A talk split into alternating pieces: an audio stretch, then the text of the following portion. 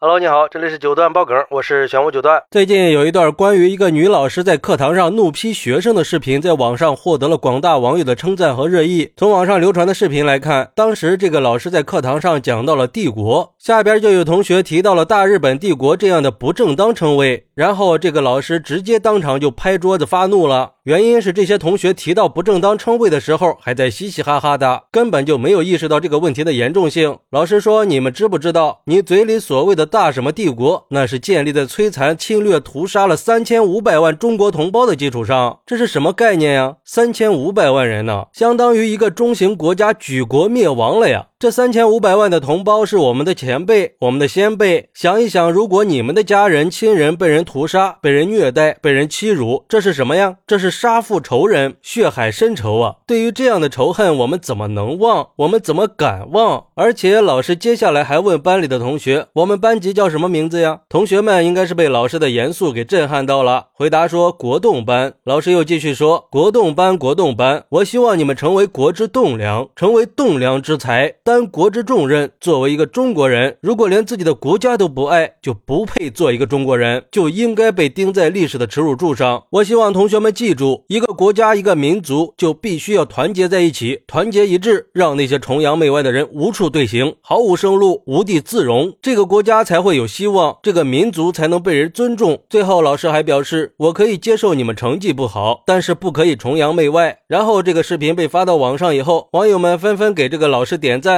甚至还有人说，这个老师就是当年的张纯如呀。说实话，我看到这个视频的时候，我是被这种慷慨激昂给震撼到了呀！这才是老师应该有的样子嘛。而对于这个事儿，有网友就说了，这已经不能说是老师了，这是先生的样子呀！这才是我们需要的育人先育德的好教师，才是实践横渠四句的践行者。或许他不是颜值最高的，但一定是最美、最有正气的老师。我们的下一代就应该接受这样的爱国主义教育。只有团结一致，铭记历史，那些曾经遭受过的屈辱才不会重现。我们倒了一个张纯如，还会有更多的张纯如站出来。我们应该向这个爱国的女老师致敬。不过，也有一少部分网友说，还是不要过于炒作了。这已经是二零二一年的视频了，现在才翻出来炒，有什么意义呢？而且，学生在课堂上可能也是无心之举，毕竟这样的词儿呢，都是从电视剧里听出来的，还是应该从源头上解决问题，好好整治那些神剧吧，别让他们再引导青少年了。但是，我觉得呀，不管这个视频是哪年的，并不会影响他的正能量。一个普通的中国教育工作者，却能坚守家国的尊严和教育的初心，这就是中国教育的典范。这个老师的讲话，每一个字儿都透着对国家和历史的热爱，表达着对崇洋媚外行为的拒绝。不光是言辞激烈，而且强调了我们历史中伤痛的部分，很好的纠正了现在一些学生的错误价值观。他告诉了学生们，前辈们受过的一些屈辱是不能忘的，也给学生们灌输了民族团结的重要性。我觉得我们应该支持这个老师。的观点和做法，毕竟作为学生对那段历史的认知，它是非常重要的。我们应该呼吁每一个人都要了解历史，珍惜和平，培养正确的价值观。尤其是对于新一代的年轻人来说，我们更应该鼓励他们进行历史反思，思考怎么去避免类似的悲剧再次发生。我们要让他们明白和平的重要性和珍贵性。我觉得学校可以多组织一些和平教育活动，让学生们亲身感受一下和平的力量，培养他们的敏感性和真是和。平的意识，毕竟教育好下一代的爱国意识，它是我们的责任，也是对先辈们的尊重。而且，只有通过我们共同的努力，才可以培养出更有责任感和担当精神的下一代。好，那对于这个老师的做法，你有什么想说的呢？快来评论区分享一下吧！我在评论区等你。喜欢我的朋友可以点个订阅、加个关注、送个月票，也欢迎点赞、收藏和评论。我们下期再见，拜拜。